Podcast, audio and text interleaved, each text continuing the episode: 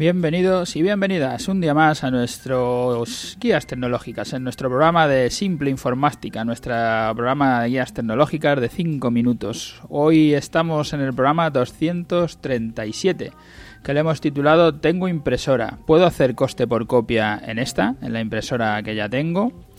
Ya sabéis que en nuestras guías tecnológicas tratamos de contestar a las preguntas que nos hacen nuestros clientes o nuestros oyentes en un lenguaje simple, en un lenguaje sencillo, que sea fácil de entender y con una respuesta concreta. Eh, para ello nos ponemos un límite de 5 minutos para que la respuesta sea concreta y se entienda bien. La pregunta que nos hacen hoy, realmente no sé si es un oyente o alguien que ha leído alguno de, nuestros podcast, de nuestro, dentro del podcast las notas que dejamos, dentro del blog las notas que estamos dejando. Y la pregunta que nos hace es lo que resumimos en el titular. Es, una empresa que ya ha comprado una, una, impresora y que ahora viendo las ventajas que da el coste por copia, lo que nos preguntan es si sobre esa compra que ya han hecho si pudiéramos darle el servicio de coste, de coste por copia. En primer lugar, eh, decir que en, el correo que nos envías eh, no nos da, no conocemos mucho de la impresora, ni el tiempo que tiene desde la compra, ni, ni siquiera el modelo, no sabemos mucho, solo nos has dicho que es una máquina de, de Toshiba. Supongamos que tienes una impresora que aunque nos parece que fue ayer cuando la compramos, que siempre cuando hablamos con la clientela nos dicen, no, no, si está nueva, está nueva, y luego pues eso, que supongamos que tienes ya cuatro años, por ejemplo. En este caso, si fuera nuestra en renting tecnológico, te la cambiaríamos por una nueva y seguirías pagando una cuota. Ya hablamos de las ventajas del renting tecnológico en otro programa y que os recomiendo que escuchéis. Por resumirlo un poco rápido, al tener una impresora nueva, seguro que es más rápida que la que tienes antigua. Eso seguro, seguro que te evita estar esperando si vas a hacer una fotocopia hasta que termina de escanear, hasta que termine de salir la copia, o al imprimir varios usuarios, y si, os, si sois varios en la empresa y mandan a imprimir dos o tres a la vez, por lo que sea, y tenéis que estar ahí en la cola de la impresora como si estuviera de la máquina del café, esperando a que fuera sacando las páginas impresas. Todo esto te lo vas a ahorrar. Cuanto más rápida, cuanto más moderna sea la máquina, más rápida va a ser. Seguro además que trae alguna funcionalidad nueva que tu impresora antigua no hacía al escanear o al imprimir en doble cara, al poder escanear con un, alimentador de hojas, la gestión del color, el lenguaje de impresión, que si son más modernos pues seguramente no tengan ningún problema al imprimir un PDF, que a veces te han dado algún error, o cualquier nueva tecnología de las que se van incorporando a las impresoras, cuando la impresora es nueva te vas a evitar todo, todos estos problemas, con lo que ya la has comprado, ya la tienes, pero desde luego si la tuvieras en, cuota te sería mucho mejor porque irías teniendo máquinas más nuevas, que a lo mejor es lo que tienes que buscar ahora que, tienes esta, aunque ya la hayas comprado por, por, tu cuenta.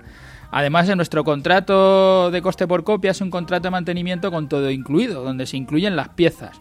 Para eso necesitamos cerrar un acuerdo con el fabricante para que nos consiga las piezas necesarias y en tu caso la impresora es de Toshiba y no hemos asegurado, eh, no tenemos asegurado el, poder repararla, no, hemos, no tenemos con ese fabricante la seguridad de que nos consiga las piezas para poder reparar la máquina que tú tienes.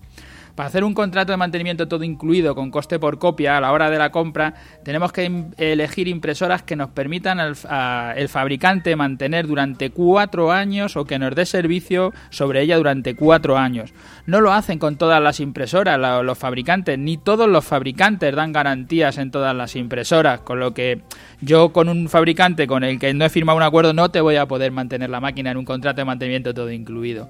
Otro motivo es que seleccionamos fabricantes para el coste por copia que nos den precio por copia que sea bueno y que den un servicio técnico rápido para no parar en caso de avería o parar el menor tiempo posible. Y por otro lado, que nos sirvan los consumibles, los toners, las tintas, los fusores o otras piezas que se desgastan y que tenemos que cambiar antes de que se agoten para no quedarnos con la impresora parada, sin consumibles. No elegimos impresoras más baratas que luego cuando surjan los problemas no podamos dar respuesta o el coste de solucionar temporalmente el problema del fabricante nos cueste más caro que elegir bien la impresora a la compra, coste en tiempo de parada, en desplazamiento de técnico horas, en incomodidades de tener que instalar una impresora provisional hasta que se arregle el problema que tenga el fabricante, bueno, muchas cosas que preferimos evitarnos. Así que sin conocer exactamente las condiciones de tu impresora, si tiene más de dos años, no te preocupes. Es un buen paso sustituirla por una en contrato de mantenimiento con todo incluido. Y nunca más estarás en la situación que tienes ahora. Pagas una cuota y la impresora no es tuya, está en alquiler y cualquier cosa que le pase no pagan nada.